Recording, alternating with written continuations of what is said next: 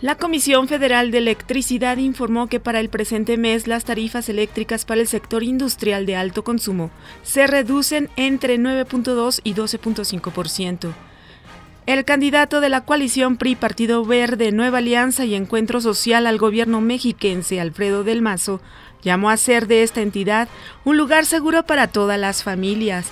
La abanderada del PAN, Josefina Vázquez Mota, dijo que lo único a lo que se debe concentrar el panismo es al proceso electoral de este año.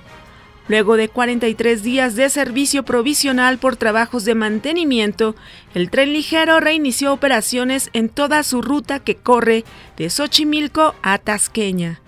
Le saluda Amelia Villalobos Zambriz.